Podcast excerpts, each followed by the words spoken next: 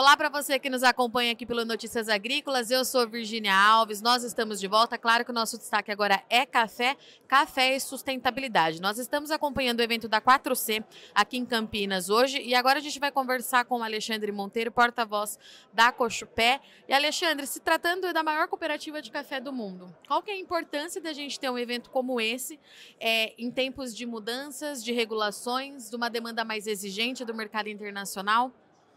Sim, é muito importante a Cospé estar presente, o setor produtivo estar presente no evento tão importante quanto esse, promovido pelo 4C, para nos atualizarmos a respeito das novas exigências da legislação europeia e também junto aos nossos clientes, que demandam por café sustentável, por café produzido com sustentabilidade, dentro da agenda de agricultura regenerativa e crédito de carbono. Alexandre, tem uma pergunta que eu sempre faço é, para vocês, para a própria Cospé. Essa questão da sustentabilidade, o regenerativo, ela é uma pauta que já está acontecendo para o mercado de café, né? A gente não está falando do futuro.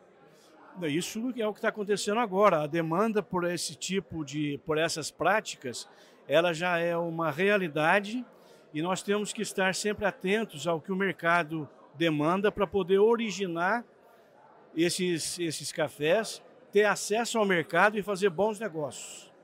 Tem uma série de dúvidas, é, principalmente em torno dessas novas é, regras de importação, Alexandre, mas o que eu queria entender de você é o seguinte: como é que nós vamos alinhar as expectativas de ponta a ponta no setor, né? Conversar com esse produtor, com quem está comprando nesse café, é, esse café, como é que a gente faz, organiza tudo isso a partir de agora? A demanda está muito alta por café produzido com sustentabilidade.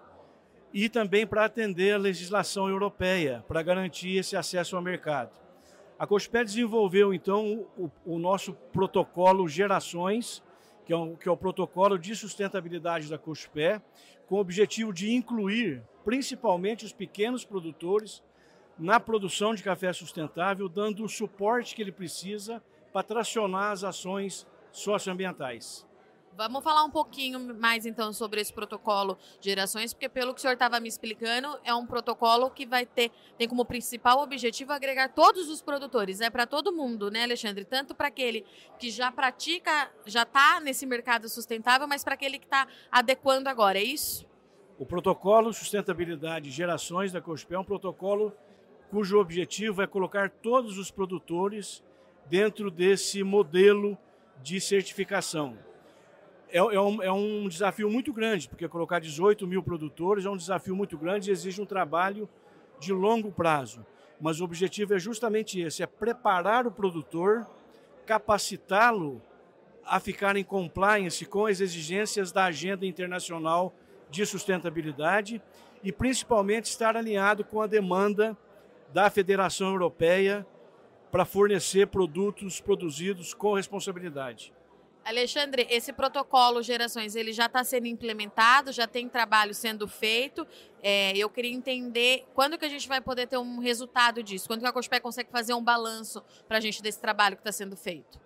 A implantação do protocolo é uma caminhada que já começou.